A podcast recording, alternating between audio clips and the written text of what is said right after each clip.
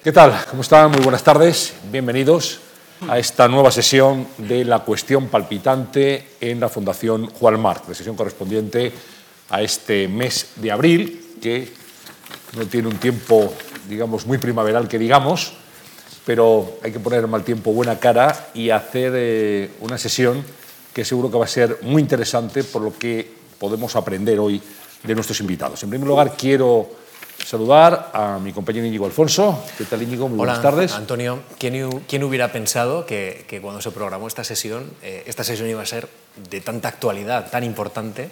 con, con, la inminencia quizá de unas nuevas elecciones, no lo sabemos, pero con un debate social en la calle muy importante, claro. Sin duda, porque si hay una cuestión central en este momento, hoy mismo ustedes habrán escuchado en las noticias cómo los partidos políticos eh, en las ofertas de diálogo, que cuajarán o no cuajarán en pactos de gobierno, introducen eh, la reforma de la ley electoral como uno de los temas capitales, de los temas cruciales que hay que comentar en este país de cara al futuro. Se ha hablado mucho de la reforma de la ley electoral y justamente de esa reforma vamos a hablar esta tarde. Vamos a hacerlo con dos personalidades, dos eh, expertos que nos pueden arrojar mucha luz acerca de qué significa la reforma de la ley electoral, por qué tenemos la ley que tenemos y hacia dónde tendríamos que ir. Saludo ya a Alberto Penadés. Muy buenas tardes. Hola, buenas Alberto, tardes. bienvenido. Muchas gracias. Alberto Penadés es sociólogo y politólogo. Es profesor titular en el Departamento de Sociología y Comunicación de la Universidad de Salamanca. Ha sido consejero técnico en el Centro de Investigaciones Sociológicas, el CIS, investigador visitante en el Centro de Investigación y Docencia Económica de México, en la Universidad de Columbia y en la Universidad de Nueva York. Es doctor en Ciencia Política por la Universidad Autónoma de Madrid y doctor del Instituto Juan Marc, por tanto, esta casa es familiar para él. Sus áreas de interés profesional son la política comparada, los estudios electorales, la teoría política y la sociología analítica. Y junto a él está también Ignacio Lago. Muy buenas tardes. Buenas tardes. Recién llegado de Lisboa, donde está en este momento es. efectuando una estancia. ¿no? Eso es. Así es. Bueno, Ignacio Lago es politólogo, es profesor asociado de Ciencia Política en la Universidad Pompeu Fabra de Barcelona, doctor también del Instituto Juan Marc y publica sus estudios en las más prestigiosas revistas internacionales especializadas en política y es un experto en leyes electorales. Muy bien, pues yo eh, me iría a los orígenes porque sería muy bueno saber de dónde venimos para poder analizar la, la ley electoral actual. Eh, esto viene del tardofranquismo, digamos, la ley electoral que tenemos. Eh, todas las, las primeras, eh, Sí, los primeros eh. bocetos vienen ya de época de Arias Navarro como presidente del gobierno. ¿es así? Sí, efectivamente. Eh, en la historia del, del, sistema electoral, de la ley electoral que tenemos, hay, hay, cuatro momentos, muy rápidamente. El primero es en el, en el año 76-77, Ley para Reforma Política, donde el primer proyecto aparece mm, pergeñado por Manuel Fraga, que lo traslada a Arias Navarro. El segundo momento es el Real Decreto que se aprueba unos meses antes de las primeras elecciones democráticas. El tercero es la Constitución Española del 78. Y el último es el, la Ley Orgánica del Régimen Electoral General del 86. Y, y, lo paradójico y sorprendente, interesante también, es que el sistema electoral en estos cuatro momentos es idéntico, o prácticamente idéntico. ¿no? Por tanto, es sorprendente, eh, intrigante, como diría un profesor, colega nuestro, el hecho de que bajo un sistema anterior a la democracia, democrático, con eh, un gobierno de UCD en minoría, con un gobierno con mayoría absoluta del PSOE, el sistema electoral sea exactamente el mismo en los cuatro momentos. Por lo tanto, esto viene una historia que viene de muy atrás y que conviene recordar que, esto que, somos también, en este caso, deudores de, de nuestra transición.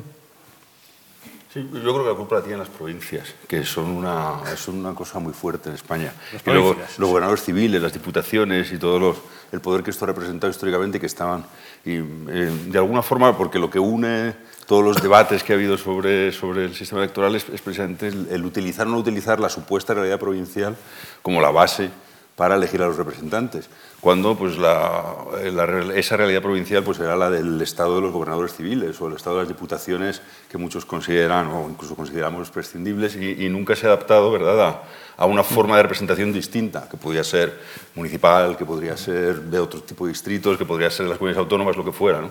Y es porque las provincias son de alguna manera un círculo en el que eh, las ambiciones políticas y cierto tipo de notables y cierto tipo de líderes de partido pues están ahí cómodos ¿no? y es muy difícil mover eso. Esta es mi opinión, vaya. Sí, sí, de, de hecho en, en, la discusión en el año 76 el punto eh, central de la discusión es cuál va a ser la circunscripción, es decir, el área geográfica en la que se van a contar y repartir los escaños. Y la idea inicial de, de, Fraga era que hubiera distritos uninominales, es decir, distritos en donde se eligiera un único diputado. Perdón, habla de Fraga porque es el primero que aborda esa cuestión. Sí, digamos que el primer documento escrito en donde se pergeña un sistema electoral similar a más o menos al que tenemos es del año 76, de primeros de, enero del 76. Pero elaborado, por él. Sí. Eh, Luego en hay una comisión que negocia entre mm, el, Consejo del Movimiento y el, Consejo de Ministros, pero la idea inicial era crear distritos uninominales, eh, que son distritos pequeños en donde se elige un único diputado. El problema es cómo se deciden los distritos, que es una cuestión muy difícil. Y ante la incapacidad de hacerlo es cuando se recurre a la provincia, porque la provincia permite mucha manipulación, mucho juego para intentar beneficiar a algunos intereses frente a otros. Pero sí, eh, estoy muy de acuerdo con Alberto que, que la circunscripción, la provincia, es el, el corazón de, de, los problemas que podemos tener o de las ventajas, según se quiera ver. Hay quien, quien puede plantear eh, en la actualidad, eh, ha habido, digamos así, diversos partidos que se han sometido a las elecciones del 20D planteando la posibilidad de abrir este debate, el debate de las circunscripciones. Eh, ¿Creen ustedes que es posible separar las más pobladas, por ejemplo, en dos? Eh, un área metropolitana y, la ciudad popularmente muy, muy poblada. ¿E-, ¿Esto tendría algún tipo de, beneficio para un sistema electoral como, como el nuestro? En mi opinión, mucho, sí. no, solo es posible, sino que eso es una cuestión de alguien con ciertas habilidades de programación lo hace con relativa facilidad. Yo lo he estado haciendo, vamos, que hay, vamos, lo hemos hecho muchos en pruebas y, y, hombre, es un poco más complicado que dividirlo en áreas metropolitanas y periurbanas, etcétera, pero tú puedes no sé, sacar distritos de, digamos, de magnitud 8, es decir, que haya 8 escaños o 7 escaños en todos y respetando más o menos las fronteras de las comunidades autónomas y entonces, pues en Madrid habría seis o siete distritos electorales y en, y en Castilla y León habría dos, ¿no? en lugar de los que hay ahora. Y esto tendría muchos beneficios. Eh, desde el punto de vista de la representación, haría que el sistema fuera más igualitario. Es decir, que todos los partidos compitieran en las mismas condiciones. Lo haría a lo mejor más difícil para algunos que tienen... Es decir, que costará más o menos lo mismo sacar un escaño en todo el territorio del país y, no que se produzcan desequilibrios como actualmente se producen en, provincias poco pobladas, donde eh, obtener un escaño es más fácil que en, provincias muy, muy pobladas, ¿no? en donde hay pues, capitales o, o, áreas muy pobladas en diversas ciudades. ¿no? Ese sería un poco uno de los elementos que podemos plantear, pero que tiene sus consecuencias negativas y positivas, claro, como, sí, yo todo el mundo puede la, entender. La principal lección que yo querría que quedara muy clara es que eh, la fórmula DONT, el señor Víctor DONT, no tiene nada o prácticamente nada que ver con los efectos del sistema electoral. la cuestión clave es cuántos diputados se eligen en una circunscripción. Por ejemplo, si estamos en una circunscripción como Ceuta, en donde se elige un único diputado, Da igual que se utilice la fórmula DONT, que se utilice una fórmula mayoritaria o que nos lo juguemos a piedra, papel, tijera, solamente va a ganar uno. Y si hay una circunscripción de, tres de dos diputados, pues va a suceder otro tanto. Por lo tanto, la fórmula es bastante relevante. Por lo tanto, yo esto eh, me conformaría con que esto quede muy claro. Víctor Don es poco culpable de todo esto. Y claro, si nos metemos ya en la discusión de la, de la provincia, de, la circunscripción, esto es el corazón de, la discusión, por, por dos vertientes. Eh, Primero, eh, ¿cuántas circunscripciones debería haber y cuál debería ser su magnitud? ¿Cuántos diputados debería elegir cada circunscripción? Porque en España tenemos dos problemas. Uno, que hay circunscripciones muy grandes y circunscripciones muy pequeñas. Y en general, los partidos de centro-derecha, UCD en su momento y el PP ahora, obtienen mejores resultados en las circunscripciones pequeñas. Y cuanto más pequeña es la circunscripción, más premio tiene el que gana allí. Y evidentemente eso tiene consecuencias en, en la prima, la sobrerepresentación que tiene un partido. Y el segundo aspecto vinculado a, las provincias, a las circunscripciones, pero que es distinto, es cuánto vale el voto en cada circunscripción. Es decir, el voto en Soria o en Teruel vale mucho más que en Madrid. Pero eso es un problema que se podría corregir mucho o prácticamente sin necesidad de tocar el punto de que las provincias sean las circunscripciones. Son dos problemas distintos. Cuando hablamos de que la gente dice, no, es que no es justo que porque Soria se elija, el voto en Soria valga más, esto perjudica a los partidos, son problemas distintos. Una cosa es la proporcionalidad, es decir, el premio que obtiene un partido, y otra cosa distinta es que el voto de un español valga más o menos en función de la circunscripción en la que se elija. Podríamos tener las mismas 52 circunscripciones y hacer un reparto de los diputados exclusivamente en términos de población. Ahora mismo el sistema es, se concede un mínimo de dos a cada circunscripción, Ceuta y Melilla uno, y el resto en función de la población. Y esto de nuevo es un cálculo que se, hizo, se empezó a hacer en el 76 para beneficiar a determinados partidos. Y por supuesto en el 86 el PSOE también se beneficiaba de esto en su compugna con, con la izquierda. ¿no? Pero son dos problemas distintos que se pueden resolver al mismo tiempo o por separado. Hay una cuestión que seguramente eh, ningún partidor estaría en disposición de plantear por su impopularidad, que es el número total de diputados en el Congreso, 350 diputados. Esa cifra, a su juicio, es correcta, debería haber más, o como dicen algunos partidos, no, vamos a reducir el número de diputados para ahorrar. ¿Eso sería, tendría sentido desde un punto de vista de la representación parlamentaria? Yo no tengo una opinión muy fuerte sobre los, mm, los 350, los 380, en realidad. La Constitución permite hasta 400. Sí, entre 300 y 400. Yo creo que a partir de, de unos cuantos cientos, es decir, se puede tener 350, eso permite un departamento representativo, Em, como comentábamos antes, hay investigaciones que te dicen, más o menos dependiendo del tamaño de tu país y las competencias que tiene que tener ese Parlamento, cuál es el número óptimo. No es una cuestión de decir me parecen muchos, me parecen pocos. Pero realmente el problema está cuando se hace pues, en algunas comunidades autónomas o, por ejemplo, vamos, en algunas comunidades autónomas que se reduce sustancialmente. Eso sí tiene consecuencias. Tener de 350 a 400 en España mejoraría las cosas porque ayudaría a solucionar eh, algunos de los problemas de los que ha mencionado Nacho hace un momentito. ¿no? Es decir, el, al menos el reparto, el que los votos pesen lo mismo en todas las provincias, se arreglaría más fácilmente si hubiera 400. No arreglaría necesariamente el otro problema, que es más importante, que es que hay provincias donde es muy fácil conseguir representación y provincias donde es muy difícil y eso causa muchísimos desniveles en, en el resultado final. ¿no?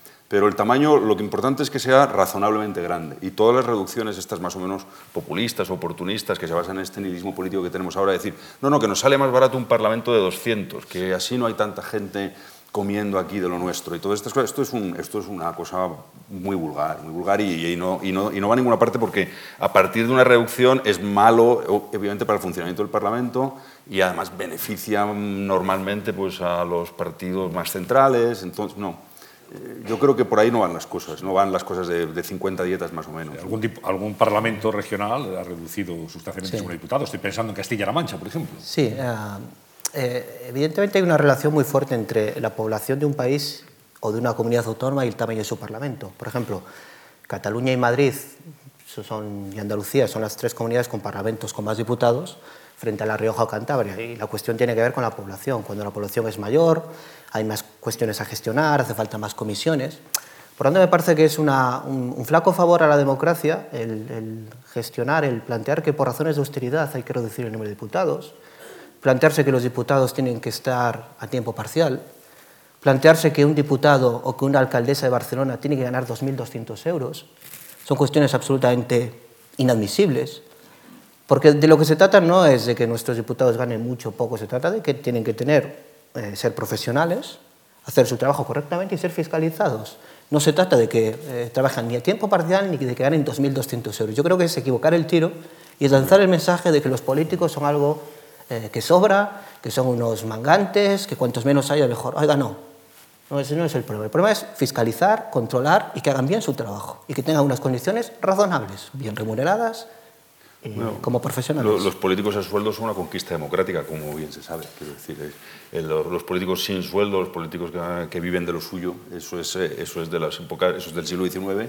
o de periodos predemocráticos, ¿no? es decir, es donde se selecciona por tanto a los notables o a las élites naturales de cada lugar, o ahora, no sé, a, a ciertas élites más o menos inseridas en el sistema académico, lo que sea, que pueden permitirse vivir con poquito sueldo durante unos años. Sí. Pero esto es, esto es francamente, es, es equivocar completamente el tiro. ¿no? Es decir, Abundando es, la, en la pregunta de, de Antonio, ¿por qué eh, hay comunidades autónomas que se han lanzado a reformar su sistema electoral, su ley electoral, y sin embargo no se ha tocado la general? ¿Esto no entraña una cierta eh, contradicción en sí mismo? ¿No, ¿No deberían haber esperado a a cambiar el sistema o que se creara un nuevo paraguas para luego ir las partes inferiores también transformando sus leyes autonómicas?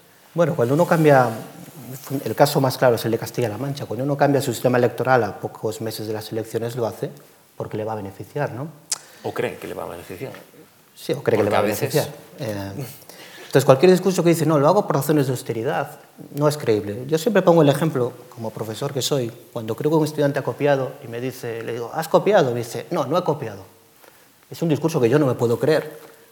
Por tanto, cuando un diputado o, una presidenta de una comunidad autónoma dice, vamos a reducir el número de diputados por razones de austeridad y resulta que me beneficia electoralmente, no me creo lo que usted me está vendiendo aquí, ¿no? Porque eso puede que sea correcto, puede que no lo sea pero no es algo razonable. Pero las reformas eh, que se han hecho es porque beneficia, porque se buscaban beneficios claros. ¿no? Entonces, en mi opinión, cuando se cambian las reglas de juego, las leyes electorales, tiene que hacerse con un consenso amplio. Porque el riesgo que, tenemos es que si un gobierno determinado cambia aspectos de la ley con mayoría absoluta, nada impide que el siguiente gobierno que tenga la mayoría lo vuelva a cambiar. Entonces, cada cuatro años habría cambios. Y, y recordemos que estamos en España y permítame un dato. En España desde 1810 hemos tenido 20 leyes, decretos electorales, dejando al margen los, los periodos no democráticos, sale algo así como una nueva ley electoral cada seis años. Eso es, eh, no tiene ningún sentido en una democracia consolidada. Por lo tanto, esto es algo que hay que evitar.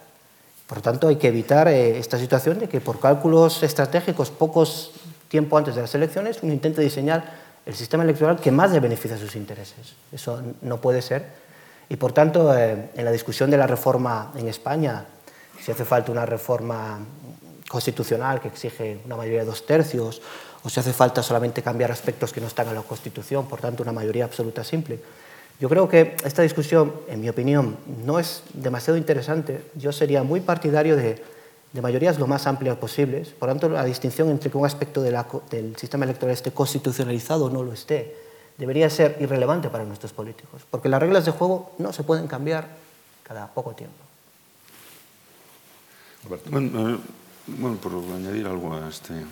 Eh, las, eh, lo, que, lo que se ve un poco en la, en la experiencia mundial, saliendo un poco de, del caso español, es, y, viene a confirmar lo que, lo que está diciendo el profesor Lago, es que, es que esto de las reformas a veces es un poquito como la caja de Pandora, como suele decir esta metáfora tan periodística.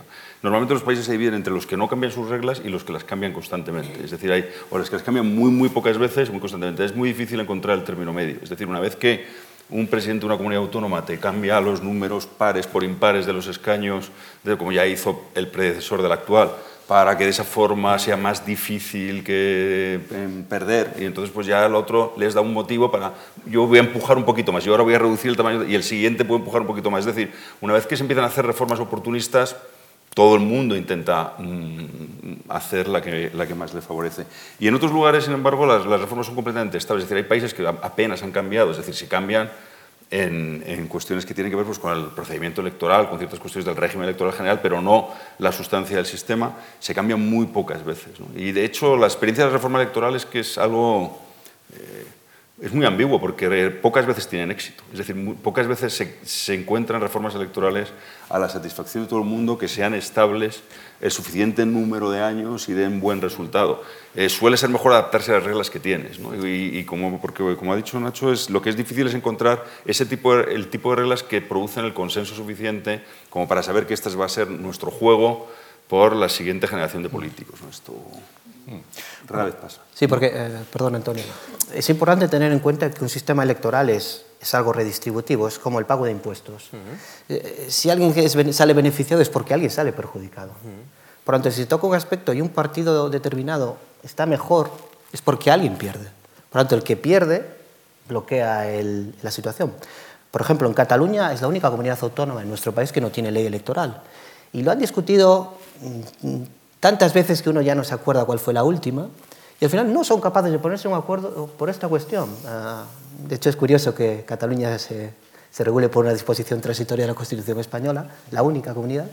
Pero el problema es esto, que es una cuestión redistributiva y si yo pierdo y alguien va a perder, si se toca algo y alguien va a ganar, el incentivo es a no cambiar nada. Y, por esto es tan difícil hacer estos cambios. Estamos hablando en el fondo de un juego de suma cero. Por supuesto, efectivamente, de eso se trata. Uno gana quitándose lo otro. Por eso el... Eh, vamos un momento al núcleo de la cuestión. Eh, se preguntará mucha gente, ¿tenemos una buena ley electoral en España? ¿Es imperativo el cambiar esa ley? Eh, porque si no me equivoco, y usted me, usted me corregirán, hay algunos colegas suyos que ponen a España como ejemplo. Sí, sí, sí. ¿Es así? Sí. vamos, ahora mismo en Italia acaban de aprobar un sistema electoral que lo llaman el modelo español, porque, y la gente lo defendía como una cosa positiva, es decir, es, es como, como ser de Dinamarca por un rato, ¿no? porque están considerando, porque lo que pasa en España, tenemos que conseguir que los gobiernos sean como en España, que duren tiempo, que haya alternancia, que no sean coaliciones contra natura, en fin, todas estas cosas eh, les parece que... Y entonces al final, como llamarlo modelo español no vendía tanto, le han puesto el último nombre de Italicum, ¿no? lo han italianizado, ha habido bromas, como, ah, no os habéis atrevido con el verdadero modelo español, lo habéis italianizado, pero esto es, es un sistema que tiene, que, que, como suele pasar fuera de España, se ve bien, es decir, se ve como un sistema que funciona correctamente y que ha rendido bien tanto en los debates políticos como en los académicos. Es decir, la gente que ha estudiado esto comparativamente dice, oye, pues si tú consideras todo el abanico de posibilidades, está esta famosa historia de, que estamos en el punto dulce entre dos extremos.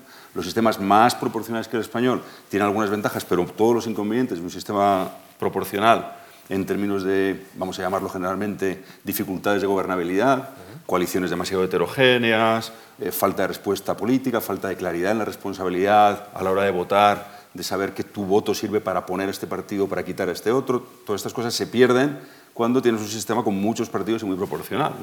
Cuando tienes un sistema más mayoritario, todo esto lo ganas, ganas claridad, responsabilidad, sabes para qué estás votando, y normalmente los gobiernos son más eficientes, pero a coste ¿verdad? de una gran pérdida de pluralismo, de, iniciativas, de ideas tal vez, de alternativas. Entonces, pues se dice muchas veces, pues quizá este sistema español de, de circunscripciones de un tamaño pequeño, pero no ni grande, pues puede, puede constituir un óptimo y que de hecho no es tanta suma cero en ese sentido, es decir, que mejoran en las dos dimensiones, ¿no? es decir, es relativamente representativo y se deja gobernar bien. No, no, no es urgente cambiarlo, o sea, es urgente, es, es, es, conveniente cambiar algunas cosas, pero yo haría, y además sería más fácil hasta cierto punto consensuarlo así, una reforma gradual.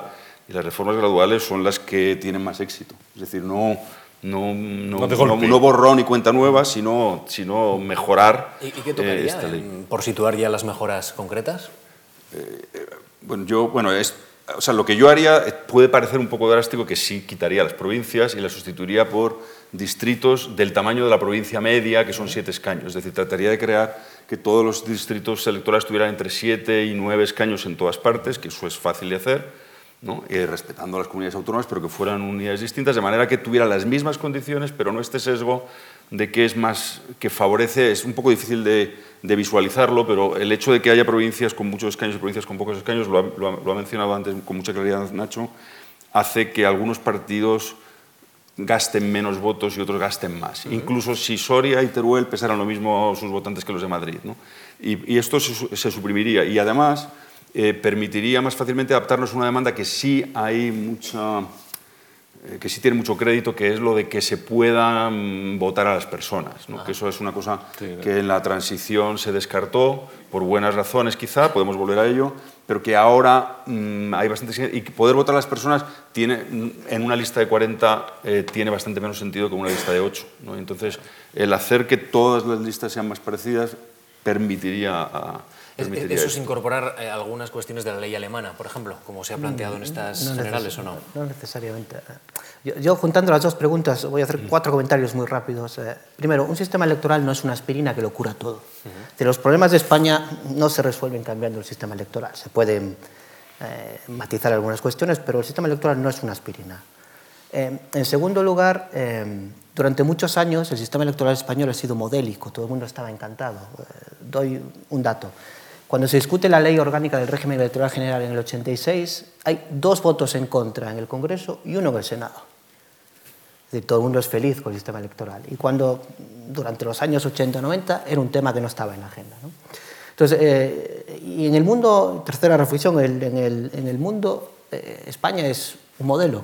Como se señalaba antes, se señalaba Alberto, eh, España es el modelo de país que mejor permite conciliar estos dos objetivos de conseguir gobiernos fuertes y al mismo tiempo que el sistema electoral sea mm, sensible a la aparición de nuevos partidos. Por ejemplo, en Estados Unidos es muy fácil formar gobierno, pero está blindado a la aparición de partidos nuevos. En el caso extremo, Bélgica o el caso de Holanda, son muy sensibles a que aparezcan partidos nuevos y tengan peso, pero es muy difícil formar gobierno. ¿Dónde está la virtud? Pues la virtud se dice, está en un modelo como el español. Bien, eh, curioso.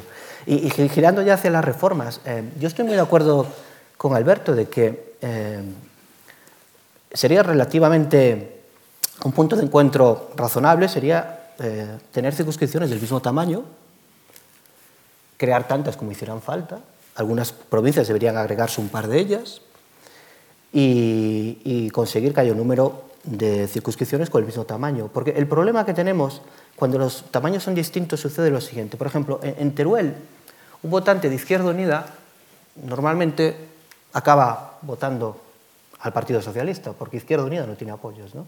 El voto útil. El voto útil, el voto conocido. Y eso en Madrid no existe.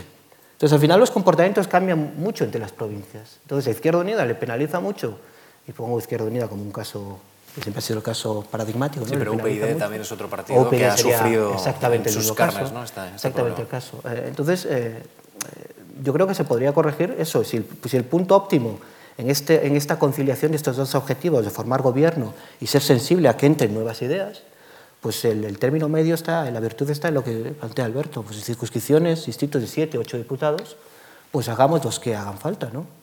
No creo que los turolenses estén muy enfadados de ir con los ostenses por ejemplo, ¿no? O a lo mejor sí. Habría, que verlo, habría, que verlo. O a lo mejor sí.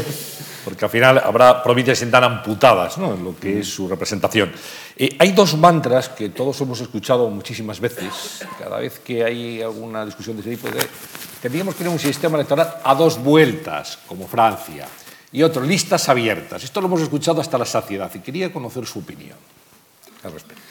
Pues son las dos cosas. Las dos cosas. A mí el sistema de dos vueltas es de los que menos me gustan, porque tiene, ese sí que tiene lo peor, en mi opinión, de los dos mundos. Es decir, al final eh, mm, permite la proliferación de partidos, pero luego es muy poco proporcional. Es decir, tienes mucho potencial de fragmentación, porque en la primera vuelta pues cabe en todo el mundo, pero luego al final el, el, reparto final es muy drásticamente no proporcional, con lo que además la sensación de agravio de las minorías es aún mayor no tiene incentivos de integrarse en un único partido. Yo creo que, que es un sistema que es, es, como claudicar ante el hecho de que hay tanta fragmentación que nunca se van a poner de acuerdo, así que dejémosles organizarse en la primera en dos vueltas para hacer un filtrado en dos ocasiones. Lo ideal es tener un sistema de una única vuelta para que los partidos se coordinen y si, por decirlo, Izquierda Unida tiene que ir con Podemos o no tiene que ir con Podemos, que se lo piensen pero que lo decidan antes y no dependiendo de cómo les vaya. Y si Ciudadanos quiere hacer un acuerdo con este partido o con otro, pues también antes y no después, porque si no, nadie tiene incentivos a integrar, sino más bien a desintegrar y ver qué pasa. O sea, ese sistema a mí no me gusta nada. Listas abiertas. Las listas abiertas eh, es, hay, que pensar que los sistemas em, de voto personal, históricamente, y de ahí, en mi opinión, que a don Manuel Fraga le interesara mucho el sistema, el sistema uninominal, ¿no? han sido siempre asociados a periodos de transición democrática. ¿Por qué? Porque las élites salientes normalmente, pero esto ha pasado incluso con las élites de los partidos comunistas en el este de Europa, creen que se les conoce ¿no? y que su nombre vale. ¿no? Y lo mismo pasaba un poco con algunas élites salientes del franquismo y pasaba también con los notables predemocráticos en el siglo XIX, principios del creen que su nombre cuenta. Entonces quieren un sistema en el que, en que su nombre esté ahí y sea visible, que la gente pueda ir a por ellos, ¿no? para capitalizar. Eh, normalmente se equivocaban, se equivocaba Fraga en que su nombre pesaba en particular, se equivocaban los, excomunistas en los países comunistas porque su nombre no pesaba, pero impusieron este sistema de listas abiertas. Y es un sistema que ha tenido siempre, ha resultado sospechoso un poco por esto, porque era la manera de tratar de que algunas élites, no siempre de origen democrático, entraran en la lista y dijeran, bueno, pero votenme a mí. Ahora bien, ahora sin embargo esto es una demanda que yo creo que es imparable, porque ya prácticamente España es de los muy pocos países, es decir, ahí se cuentan con los dedos de una mano que tenemos un sistema de listas y que nadie puede tocar. Estas cerradas y bloqueadas. Que, no, que nadie puede tocar. Y entonces pues es, es el momento yo creo que de flexibilizarlas por lo menos mínimamente. A mí me gusta el, a mí me gusta, hay muchas formas de hacerlo, ¿no? a mí me gusta el sistema sueco, eh, pero, pero vamos a ¿Cómo es el sistema sueco? Eh, eh, esencialmente, esencialmente es, una, es, un sistema de listas como el nuestro, pero tú puedes marcar algunas preferencias y, eh, y el, el, parlamentario o parlamentaria escala posiciones solamente si hay un número mínimo de personas que han, han pedido ese cambio. Es decir, la lista del partido tiene un peso importante y es importante que esto sea así, pero si hay un número suficiente de personas que quieren que esta persona suba y esta persona baja, entonces se cambia. Es importante que no sean muchas, porque fíjese que si son muchas, es, o sea, ¿quién no tiene dinero para comprar los cientos votos? Quiero decir, si, ¿qué es lo que pasaría en el, en el Senado, por ejemplo, ¿no? que son completamente listas abiertas y ya se sabe lo que ha pasado alguna vez, hace no mucho, pues en la circunscripción de Salamanca y de trabajo, pues resulta que, que una asociación vecinal se coordinó para no votar al que estaba número uno y a votar a la persona que estaba número dos. ¿no? Y por unos cientos de votos salió. ¿no? El partido abrió una investigación interna, quién ha sido, qué ha pasado, ¿no? porque esto causó una alarma tremenda. Y es porque, claro, si no metes un mínimo, eh, el partido saca los senadores que le tocan porque votamos todos y luego unos poquitos eligen quién es el senador. Entonces, claro, eso a las facciones internas les da muchísimo, muchísima capacidad de, pesar en la decisión de la persona. Entonces, hay que, tienen que estar abiertas, pero con cuidado. Es decir, que no que, haga falta que mucha gente hable claro para cambiar el orden. ¿no? ¿Qué, explicación tiene este, este, doble convivencia de sistema, el sistema del Senado tan diferente al del Congreso? ¿Esto, ¿Por qué? Bueno, tiene, eh, tiene cierta lógica que, el Senado, como Cámara de Representación Territorial, representa a los territorios y que les otorgue un peso igual. ¿no? Otra cosa es que en la práctica no funcione de ninguna manera. Eh, pero eso sería, sería la idea. Lo, lo, extraño es que las circunscripciones sean las mismas en los dos niveles. ¿no? Y, volviendo a las dos preguntas, eh, la, la, doble vuelta. Bueno, doble vuelta, el referente normalmente es Francia, que tiene distritos uninominales. Bueno, las elecciones locales tienen otro sistema, pero vamos a quedarnos en las legislativas. Es un sistema en el que se prioriza absolutamente la formación de gobiernos. Otra vez más, es muy insensible a que aparezcan nuevos partidos. Y yo aquí hago una reflexión polémica también, y que no se lean aquí mis preferencias eh, políticas. Pero claro, cuando en Francia el Frente Popular consigue el 25% de los votos y no tiene representación en la Asamblea Nacional, eh, muchos se felicitan, ¿no? Dicen, hombre, qué bueno es el sistema electoral, ¿no? Y cuando el sistema electoral en España impide que hace exactamente lo mismo, nos rasgamos las vestiduras, ¿no? Entonces al final uno habla de la feria según le vaya, ¿no? Entonces cuidado que no juguemos en función de lo que nos interesa en cada caso. A mí en el caso español me parece un despropósito la doble vuelta, porque esto es un país, para bien o para mal, en el que tenemos mucha diversidad, mucha heterogeneidad, y hace falta que muchas, las distintas preferencias, sensibilidades que existen, estén representadas en sitios como Cataluña, País Vasco, Galicia por ejemplo, deberían estar representados todos. ¿no? Y no dejar, imaginémonos que hay un parlamento en donde todos los diputados son nacionalistas o favorables, mm, acérrimos favorables a la unidad de España. Pues yo no sería positivo. Ahora, me parece un despropósito. Y sobre las, las listas abiertas, cerradas, efectivamente España es uno de los pocos países, junto con Portugal, en donde esto sigue funcionando. Eh, yo creo que la cosa es más eh, eh, efectista que efectiva. No va a cambiar nada en gran medida si las listas son abiertas. De hecho, en Portugal eh, se está haciendo exactamente este debate eh, y, e iba en la propuesta del Partido Socialista hacer un cambio de listas cerradas a abiertas en la línea de lo que planteaba Alberto en el caso sueco. Eh, yo creo que no va a cambiar nada, o prácticamente nada, pero al mismo tiempo tenemos que ser conscientes de que las listas cerradas en España, de nuevo, son deudoras de la transición cuando los partidos políticos estaban en pañales y una de las mejores maneras de que las organizaciones de los partidos sean fuertes es otorgarles el poder para presentar candidatos. ¿no? Entonces, yo creo que en su momento tenía mucho sentido. ¿En el siglo XXI tiene sentido? No lo creo. Por yo también sería partidario de avanzar en esa línea, aunque, insisto, esto no pensemos que va a haber un, un, terremoto en la política española porque suceda esto.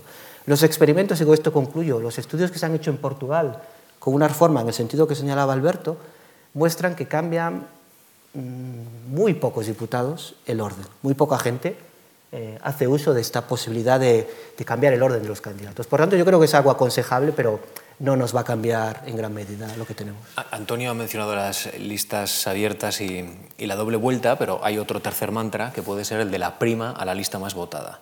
Eh, se ha llegado a plantear la prima a la lista más votada en el caso de los ayuntamientos. ¿Qué opinan ustedes? ¿Es una opción que se puede barajar, que puede ser positiva, negativa?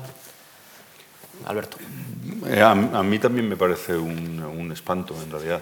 Todo lo que sean primas eh, ex post, o sea, hechas después del resultado electoral y decir al que ha ganado le damos este tanto más, pues eh, es también una concesión de impotencia. ¿no? Es decir, bueno, pues como como no nos podemos de acuerdo para formar gobierno, vamos al que, ¿no? como, pues como pasa en Israel, ¿no? pues, eh, por ejemplo, en sitios hiperfragmentados en los que en lugar de tomar la decisión de, tratar de moderar la fragmentación, de forzar que se formen coaliciones más razonables y en ese sentido más representativos de, ideas ampliamente extendidas, pues vamos a permitir que haya fragmentación y luego vamos a dejar que gobierne uno contra todos, ¿no? dándole un premio extra ¿no? que no guarda relación con sus votos. Esto yo creo que, que, no puede ser una buena idea. O sea, esto solamente es admitir que no tienes ya solución para el sistema, en mi opinión. Sí, yo estoy de acuerdo. Eh. Seguramente Grecia es el caso que tenemos más en la cabeza. yo, cuando en Grecia se le da un bonus al ganador, digo, bueno, ¿y quién ha elegido a esos diputados? quién rinde cuentas, eh, ante quién rinde cuentas. ¿no? Y de hablar de Grecia porque es delicado. pero, pero, de nuevo, una vez más, se demuestra la inconsistencia porque en España nos quejamos de que eh, el sistema sea mayoritario y que, y que haya un premio al ganador, y cuando en Grecia tiene un premio al ganador, nos felicitamos. ¿no? Entonces, de nuevo, es una incoherencia, una inconsistencia. Oiga, tengo usted una política clara, ¿no? Y no se trata de que cuando mis amigos o mis enemigos les beneficia, el mundo es estupendo y cuando a mí me va mal, pues me quejo. No, no. Eh, a mí me parece que es un despropósito. Yo quiero votar a, a mis eh, representantes, castigarlos en las urnas cuando toque y que de repente alguien se saque de la chistera 50 diputados y se los otorga al ganador sin que esos diputados hayan sido elegidos, me parece que es un despropósito. Si el país está fragmentado, pues ¿qué le vamos a hacer? Antes hemos citado a, a Víctor Dont, me gustaría volver a, al personaje y a la famosa ley DONT para que se le achacan seguramente todos los males. Cuando a algún partido le va mal en las elecciones, claro, es la aplicación de la ley DONT, no es que nosotros no tengamos propuestas interesantes, sino que se sabe. Y decía antes el profesor Lago, me gustaría que quedara claro que, que Víctor Don no tiene nada que ver en todo esto, pero ¿cómo llega a nuestras vidas Víctor Don? ¿Por qué se aplica la ley DONT, se elige ese sistema y qué ventajas tiene en el caso de España o qué inconvenientes? Bueno, yo permito que Alberto, que es el gran experto en fórmulas electorales, comience. Ah, bueno, no, bueno pues gracias. Alberto comienza y profesor no, pues, pues, no, no, en, en, realidad, la, en realidad la, la llamada fórmula DONT es, es, la más general en todo el mundo. Es decir, que es una pregunta que es casi una no pregunta, porque lo raro es tener otra. Es decir, hay veces que hay una fórmula, o sea, lo, lo, que pasa es que viaja con distintos nombres, se llama que si cuota de drop, que es muy, muy parecida, es prácticamente lo mismo cuando el sistema es de, usando cuotas, que si la Hagen-Bach-Bischoff, que lo usan en Liechtenstein y algunos sitios de Suiza. Pero son variantes, sí, digamos. Son, sí, son variantes, o a veces la fórmula matemática es igual, lo que pasa es que se llega haciendo la cuenta de una forma distinta, Perdón. porque tiene como distintos orígenes locales. ¿no? Sí. Pero, ¿Es, ¿Es, original de Dont o está inspirada en Jefferson? Esto, eh, eh, eh, lo comentaba, eh, Jefferson es el primero en proponer ese sistema de reparto en la historia, o sea, el presidente ese mismo de Estados sistema. Unidos, sí, el mismo sistema para repartir eh, a los congresistas entre los estados de los Estados Unidos, no para repartirlo entre partidos, sino entre los estados. Es el primero. La, el debate, los historiadores americanos dicen que Dont se le copió y los historiadores eh, continentales, belgas especialmente, dicen que no, que Dont pues, era un profesor de derecho que tuvo esta idea y le puso este nombre. Es verdad que Bélgica le cabe el mérito de ser el primer país que introdujo la representación proporcional y entonces de ahí que se popularizara el nombre asociado a él, puesto que fueron las primeras elecciones que se hicieron con representación proporcional de la historia en 1900. En, en, eh, se hicieron con, con esta fórmula. ¿no? Y entonces, pues, eh, por eso es por lo que el nombre tiene el prestigio. Y la fórmula tiene, tiene, tiene, tiene la fuerza que tiene, y esto no sé si se, si se puede explicar en dos palabras, pero esta es mi, mi, mi explicación, por una razón, porque de todas las fórmulas que son proporcionales, es decir, que, que y una fórmula es proporcional cuando si se pudiera repartir los caramelos, vamos, vamos a decir, los, escaños son como piedras ¿no? y los votos son como arena fina. ¿no? Y tú tienes montones de arena y tienes que hacer montones de piedra proporcionales, pero claro, la, arena y las piedras pues no encaja en las mismas proporciones. Entonces tienes que hacer los montones de piedras lo más parecido a los montoncitos de arena fina. Entonces, un sistema es proporcional si cuando esto es posible lo hace. Y luego, eh, se diferencian entre sí en cómo toman la decisión de las últimas piedras donde las ponen, cuando no se puede, cuando si lo pones, pones la última aquí, este se te queda un poco corto, pero si lo pones aquí, este se te queda un poco. Entonces, distintos sistemas tienen distintas formas de resolver esta cuestión de hacer que los montones se parezcan. ¿no? Bien, pues de todos los sistemas que son llamados proporcionales por esta razón, porque lo pueden, DONT tiene eh, dos propiedades interesantísimas. Una, que es, la, es el único que beneficia siempre que dos partidos vayan juntos en lugar de separados con lo que incentiva ¿verdad? la fusión y no la disgregación. Es la única fórmula que lo hace. Y una forma de ver lo mismo, pero más sutil, es que es el único partido que cuando tú no sabes lo que va a pasar, si tú eres un partido que eres ni pequeño ni grande, ¿no? te garantiza el mejor resultado en el peor de los casos. Uh -huh. Esto es un poco más complicado, pero en situaciones de transición política, por uh -huh. ejemplo, en sistemas de cambio, ¿no? Uh -huh ¿no? Para los partidos grandes, grandes, grandes, les interesa siempre más el mayoritario. Claro. Y para los partidos pequeños, pequeños, un sistema, ma- un- una fórmula que fuera aún más proporcional. Que D'Hondt. partido intermedio. Sí, pero el partido intermedio, ¿no? en situación de incertidumbre, si no sabe muy bien lo que va a pasar, como obtiene su mejor resultado posible en las peores condiciones eh, posibles, es decir, el mejor, peor resultado es con D'Hondt. Y yo creo que esto, si eres un poquito adverso al riesgo, dices, bueno, vamos a asegurar, ese sistema que les permite asegurar lo mejor. Y esto es lo que lo hace popular, en Creo- mi opinión. creo se deba- Sí. se Esto es deba- un poco enredado, pero es así. Hay una petición para poner una calle a Don, ¿no? Sí, en, en- en Bruselas. En, En. Bruselas. Ah, a mí me llegó la petición. Y sí. me da mucha envidia que a mí no me ¿Y ha haya firmado? respaldarla. Eh, no. no, pero yo creo que el atractivo de la Fórmula DON es su simpleza. Vamos a ver, si estamos en una, en una circunscripción en donde se reparten cinco diputados, hay que decidir quién va a ganar el diputado, el número escaño número uno, el número dos o el número tres. De alguna manera tenemos que repartirlo. Y la fórmula DON es simple porque se trata de dividir por uno, por dos, por tres, por cuatro y por cinco y escoger los cinco cocientes más elevados. Por lo tanto, es, simple, ¿no? Y yo creo que es eso atractivo. Eh, pero tiene sus efectos, marginalmente tiene su papel, y esto también éramos conscientes de, de ello en, en la transición. Pero de nuevo, eh, tiene un impacto marginal, ¿no? Marginal. Pero insisto, yo creo que la- su atractivo es que es muy simple. Porque necesitamos alguna fórmula, algún algoritmo para repartirlo. Y este, hay otros muchos, muchas fórmulas. Uno dicen, dividamos entre 1, entre 3, entre 5, entre 7, en impares. Otra entre 1, entre 1,4, o que sea. Pues entre números enteros, pues es bastante intuitivo. ¿no? Por eso eh, hace de la, de la simpleza la belleza. Su virtud. ¿no? Efectivamente. Uno de los elementos eh, muy significativos de nuestra ley electoral, nuestro sistema electoral, ha sido que ha fomentado la representación de mayorías eh, autonómicas o de, los may- de mayorías de partidos nacionalistas con un peso estable en la Cámara y con mucha intervención en la gobernabilidad del país, en las alianzas con partidos no nacionalistas. Eh, tocar un sistema eh, electoral también tocaría eh, esa base, evidentemente, y, y tocar esa base no solo es polémico, sino que también nos implicaría cambiar la forma de hacer la política en este país. Ya no estamos hablando de partidos nuevos o viejos, sino nacionalistas o no nacionalistas. Eh, ese debate es evidentemente un debate transversal y muy potente, un debate de Estado. Eh, ¿Cómo hay que articularlo? ¿Cómo, cómo se tiene que establecer eh, ese diálogo político y social ante un reto tan grande como ese, como sería tocar esas mayorías? Bueno, sí. Sí, Por- Alberto. Por empezar, yo, mira, eh, eh, esto es otro, igual que, igual que, que Nacho ha pedido que, que nos seríamos contentos si tuviéramos claro que el- la fórmula DONT no es el responsable, que no disparen al señor DONT, que es otra cosa. Yo me quedaría contento si tuviéramos claro que el sistema electoral no favorece a los partidos em, de implantación autonómica o nacionalistas o regionalistas, como, como se suele decir a veces. No, no, no es en un sentido normal de la palabra favorecer, no los favorece. Es decir, hay, hay alguno que le, queda, le cae un escaño de más de lo que puede caer entre, pero, claro, porque es muy difícil redondear y cuando son poquitos, pues a lo mejor hay veces que quedas por debajo y veces que quedan por arriba. Los partidos nacionalistas grandes, ¿no? Los, los de Cataluña, por así decirlo, normalmente son los, de los únicos partidos que suelen recibir una proporción de escaños proporcional a su cantidad de votos. ¿no? Lo que pasa es que se apela a compararlo con Izquierda Unida, que es un partido que está muy penalizado por el sistema, para decir, están mejor con... Pero claro, están mejor que uno que está penalizado, eso no quiere decir que estés favorecido. Claro, ¿no? se presentan en tres circunstancias. Eh, es decir, hay, hay, hay minorías que se les trata peor que a, los, a, las, a, la- a los- a la- a las minorías eh, nacionalistas o regionales, pero eso no quiere decir que se les trate mal. Entonces, eh, ¿y esto qué significa? Pues que al final, con cualquier sistema electoral que tengas, van a tener una representación parecida a la que tienen. Es decir, que realmente eh, a la hora de cambiar el sistema electoral, lo- los que más lo van a notar son los partidos pequeños eh, de implantación, digamos, nacional. ¿no?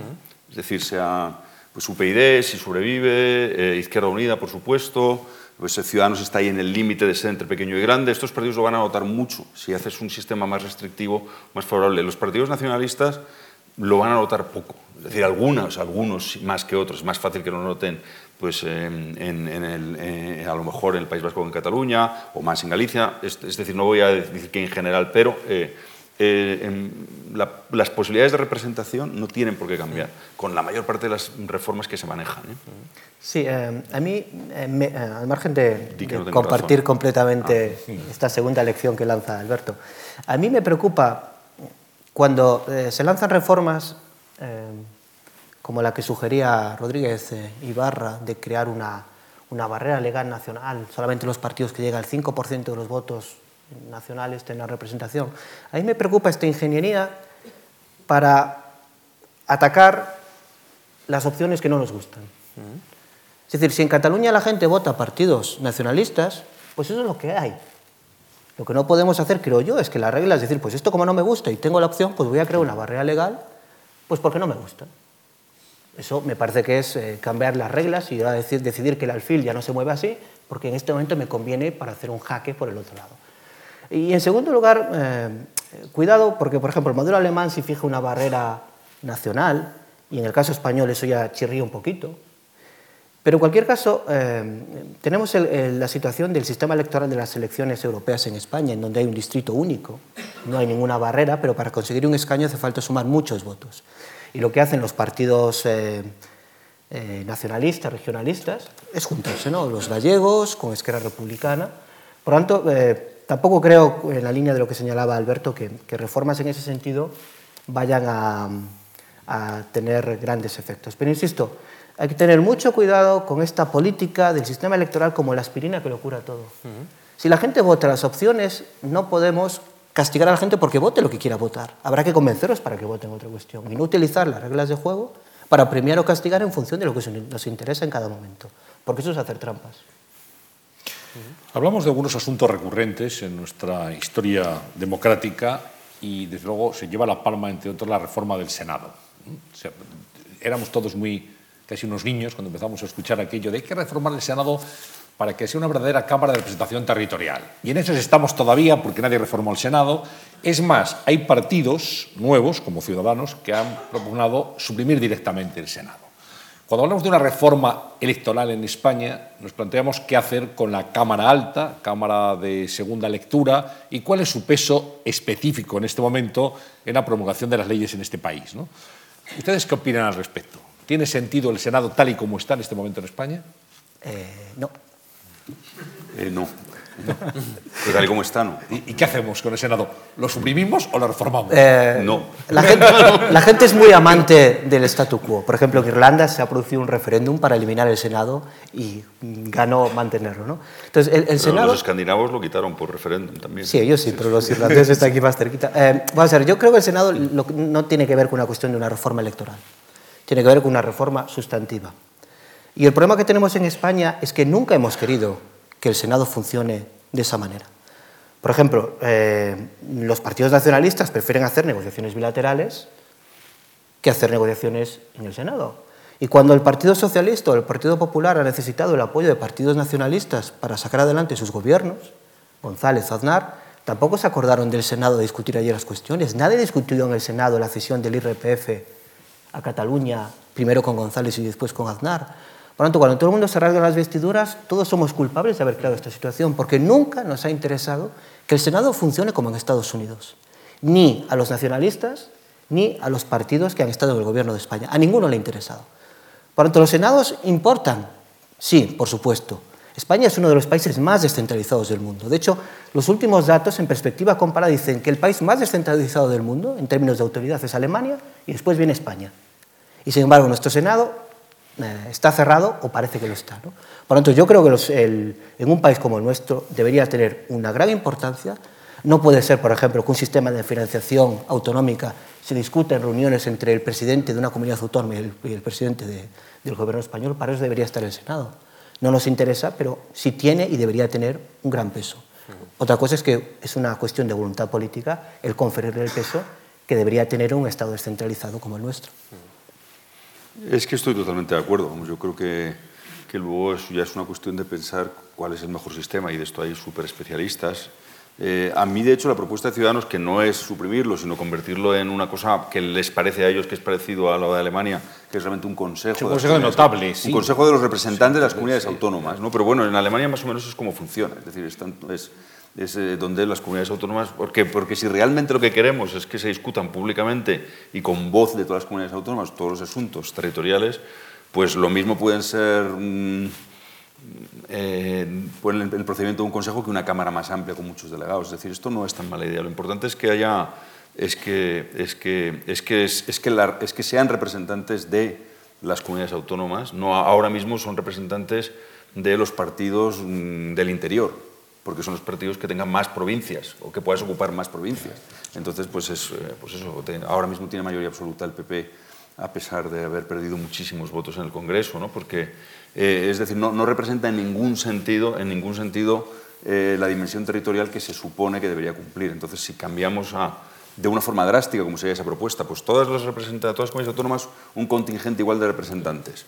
Y ya está, es una comisión que manda cada, comisión, cada comunidad autónoma a un Consejo General. O que haya unas elecciones en las que, en, directas o indirectas, podrían ser que los parlamentos lo hagan, no lo sé, eh, unas elecciones coincidiendo con cada elección de cada parlamento de la comunidad autónoma, unos cuantos senadores, ¿no? y que estos sean representantes de la comunidad autónoma y que sean más o menos proporcionales al peso, bueno, pero es decir, con una componente muy igualitaria y quizá unas comunidades autónomas más menos. No sé cuál sería el sistema, pero tienes que cambiar completamente cómo, cómo se elige para que, para que adquiera las funciones que de hecho debe tener, que son las que ha indicado. Y, darle funciones, ¿verdad? Sí. No, pero si, si, me permites, en este caso, eh, en la elección del Senado, el valor del voto de los españoles sí que es muy distinto en función de, de la provincia, porque todas las provincias eligen el mismo número de diputados. Pero eso tiene sentido, ¿no? que, que sean los territorios lo que cuenta. Eh, lo que no tiene sentido es en el Congreso, en donde personas y territorios difieren. Eh, de hecho, España en, en, el Senado también es uno de los países del mundo en donde el voto está tiene mayor desigualdad en su poder. Pero estamos en una lista con, Suiza y con Estados Unidos.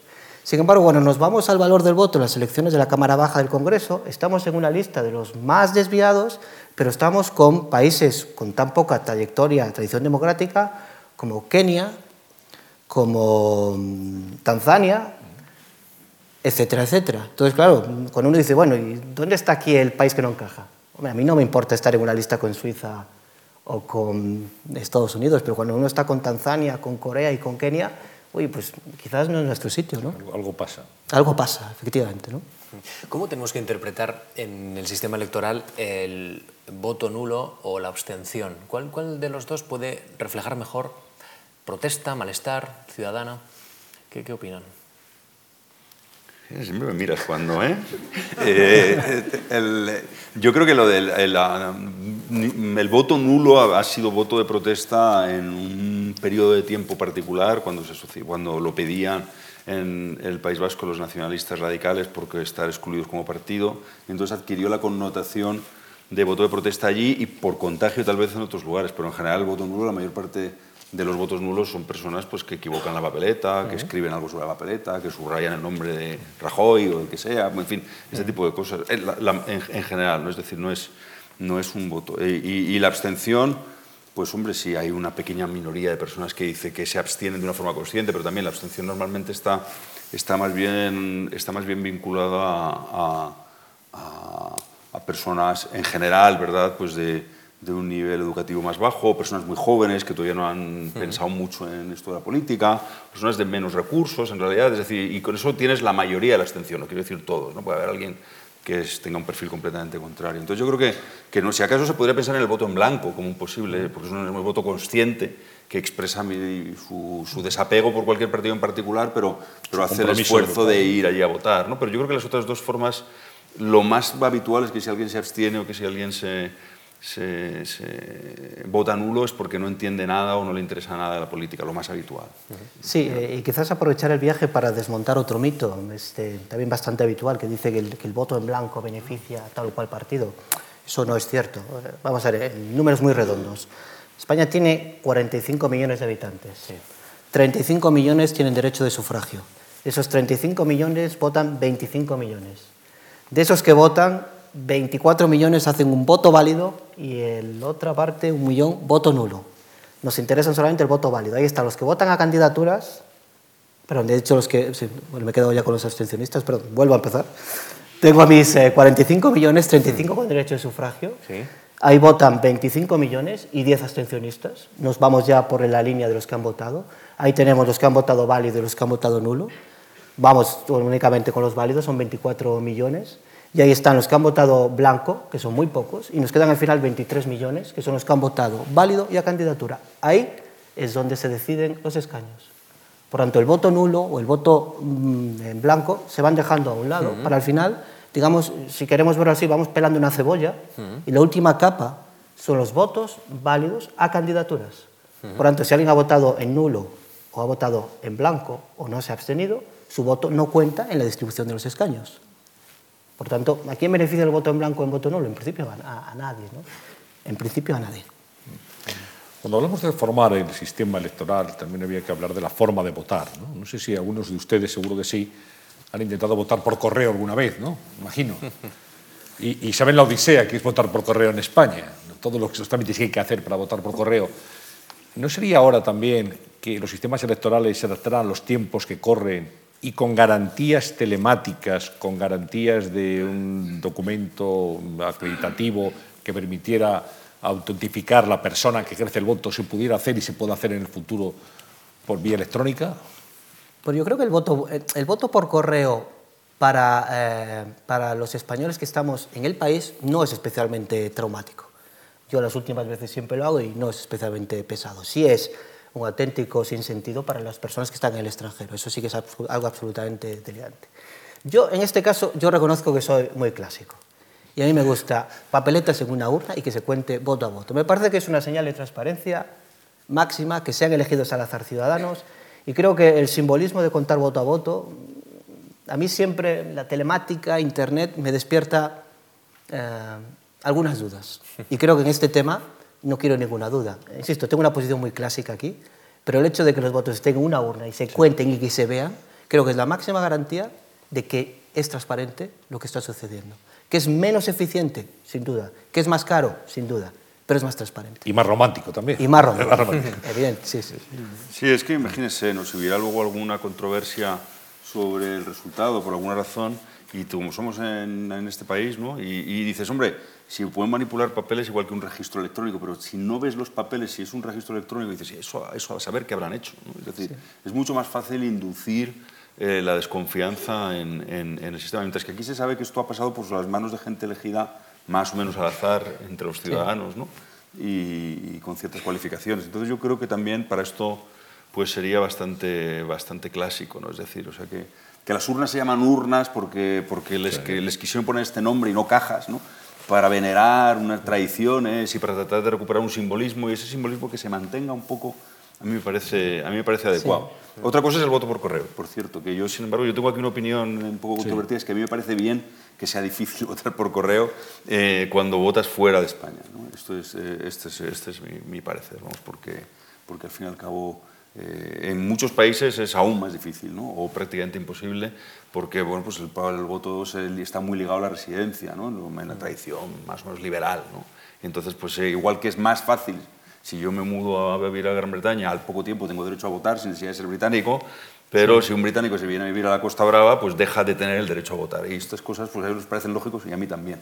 Es decir, que, que una cuestión... Es partidario. Pues, sí, yo soy más bien partidario que uno vote donde vive y trabaja. No, no pero eh, quizás, general, ¿no? quizás el problema en España es que hemos tenido una política de bandazos. ¿no? En los primeros años, y yo como gallego que soy, en el caso de gallego era fantástico ver cómo eh, fallecidos habían votado en las elecciones, porque como era cualquiera podía votar en su nombre. ¿no? Entonces hemos pasado de una situación de que, de que con un poco de imaginación cualquiera puede votar desde el más allá a una situación en donde estás en el acá y, el más acá. estás aquí y no puedes votar. ¿no? Entonces, de nuevo, eh, muy aristotélico, la virtud estaría en el término medio. Hay hasta un movimiento ciudadano en el exterior, la Marea Granate, que intenta sí. también que se cambie el voto rogado, ese sistema tan complejo que para, que para muchos españoles, bueno, pues ellos... Es muy difícil. Que, que les dificulta en extremo ¿no? llegar a, a la urna. Sí, pero yo en ese caso uh, entiendo la lógica, pero a mí me preocupa que si hacemos un apaño para que tú votes en mi nombre o yo vote en el tuyo, claro, eh, a mí me parecería crucial eh, que yo vote en la circunscripción en la que tú estás. Uh -huh. Porque si tú eres soriano y yo soy coruñés y yo voto en tu nombre en Coruña, creo que hay una cierta adulteración de la situación. No es que mi voto vaya a condicionar nada, pero yo lo veo un poco extraño. Uh -huh. Y no, a mí no me gusta esa situación. ¿no? Al menos me gustaría que los votos estén donde tienen que estar. Bueno, estamos terminando. Eh, daríamos un turno para, para, conclusiones. Parece que ha quedado claro de sus opiniones algunas cosas que, que bueno, que creo que han sido expuestas con, con bastante vehemencia y, y, y, sobre todo con conocimiento de causa. Es decir, no estamos tan mal, la ley electoral española no es tan mala como algunos piensan, es, incluso es un ejemplo como nos han referido en algunos países, sí que habría que cometer algunos cambios, pero hay que hacerlos de manera gradual, no hacer un borrón y cuenta nueva. Esto digamos que ha estado digamos, presente en esta sesión. Y nos daría un último turno eh, para eh, su conclusión, Ignacio Lago. Sí, um, eh, varias ideas. La primera, insisto, un sistema electoral no es una aspirina que lo cura todo. Eh, no es el bálsamo de Fierabras. ¿no? Eh, yo soy aquí menos clásico, eh, aspirina. si, si se cambia el sistema electoral no nos vamos a convertir en Dinamarca. Eso me parece claro. Eh, segundo, que cuando se discute formación de gobierno, representación de minorías, recordemos que un sistema electoral funciona como una manta. O te tapas la cabeza o te tapas los pies. O tienes gobiernos muy fuertes o tienes eh, sensibilidad hacia opciones más pequeñas. ¿Y cuál es el punto óptimo? Es una cuestión política, pero no se pueden considerar los dos objetivos al mismo tiempo. Y tercero, eh, mucho cuidado con hacer reformas eh, con clara intencionalidad para mejorar tus resultados en el corto plazo uh -huh. y entrar en esta política del carrusel de que ahora me toca a mí y voy a cambiar las reglas. Esto es España y sabemos muy bien lo que supone cambiar todo rápidamente cuando me interesa las situaciones. Por tanto, la estabilidad tiene su, su valor, aunque hay cosas que se pueden cambiar. Y por último, eh, si hay que hacer una reforma, yo iría en la línea que señalaba el profesor Penades de, de crear circunscripciones de tamaño eh, eh, constante, siete, ocho diputados, haciendo las fusiones o divisiones de provincias que fueran pertinentes. Y eso sí me parecería una fórmula muy razonable para avanzar hacia, hacia conciliar los dos objetivos de una mejor manera. Alberto Penades. Pues hombre, desde luego suscribo todo lo que, lo que, lo que ha dicho el profesor Lago, no solo porque estamos, vamos, que es evidente hay, que hay poca discrepancia aquí hoy. No, ¿eh? no, por eso, que, que en esto, en esto es, suscribo todo. Sí que, sí que, bueno, pues por, subrayaría que, que vivimos en un momento en el que ahora hay un, un auge de lo que se podría llamar el, reformismo institucional, ¿no? es decir, que hay demasiada confianza en que cambiando algunas reglas eh, el sistema político va a evolucionar por, por tal o por cual curso. Y yo reforzaría esa nota escéptica en que los españoles votan como votan, es decir, que no, no puedes, salvo haciendo una violencia institucional tremenda, suprimir cierto tipo de partidos, cierto tipo de opciones, ciertos tipos de estilos de hacer política. Y que los cambios, además, más, eh, más interesantes a veces no van a venir de cambiar el, el, el caparazón más aparente, como es todo el sistema electoral. A veces a mí, por ejemplo, del cambiar, de la supresión de las provincias como distrito electoral, me interesan muchas eh, consecuencias indirectas que esto tendría. Por ejemplo, en el reclutamiento de los políticos, que dejaría de ser de escala provincial, de ambición muy local, muy de diputación, el, el, reequilibrio del poder dentro de los partidos. Estas cosas podrían suceder y son cosas interesantes y no es, evidente cómo van a pasar. ¿no? Es decir, lo que hay que, es, lo que, hay que hacer es experimentar, ¿no? es decir, hay que tomarse el reformismo como con un ánimo experimental y sabiendo que hay que los experimentos, por tanto, con mucho cuidado. Poco a poco, paso a paso y probando ideas y viendo si funcionan, ¿no? y con mucho consenso, o con un consenso amplísimo, por lo menos. Podremos leer un libro suyo sobre reforma electoral en los por las próximas semanas. Eh, sí, eso espero, eso espero, que para, para la Feria del Libro ya, ya estará disponible un, un, nada, un librito de introducción y de presentación de, de, de algunas propuestas que, que estoy haciendo con, con un compañero de la Universidad de Valencia. En busca de la reforma electoral perfecta. Así quiero titularlo, no sé si me van a dejar. si, es, si ello fuera posible. Alberto Penadés, muchísimas gracias. Ignacio Lago, un placer tenerles aquí esta tarde. Gracias por, por su magisterio, por habernos aclarado muchos conceptos que tienen que ver con una cuestión palpitante, sin duda, como es la reforma de la ley electoral. Querido Diego Alfonso, muchas gracias. Nos vamos a casa con unas cuantas claves para entender bien lo que nos está pasando y lo que nos puede ocurrir. ¿eh? Pues ahí están. Y gracias también a todos ustedes. Les convocamos para la sesión del próximo mes, mes de mayo. Si este tema es palpitante, no les digo nada el mes de mayo cuando abordemos aquí el futuro de las comunidades autónomas. Sí, será aquí una sesión también eh, muy interesante, muy palpitante muy en Fundación Juan Mar. Así que muchas gracias a todos y muy buenas tardes. Gracias.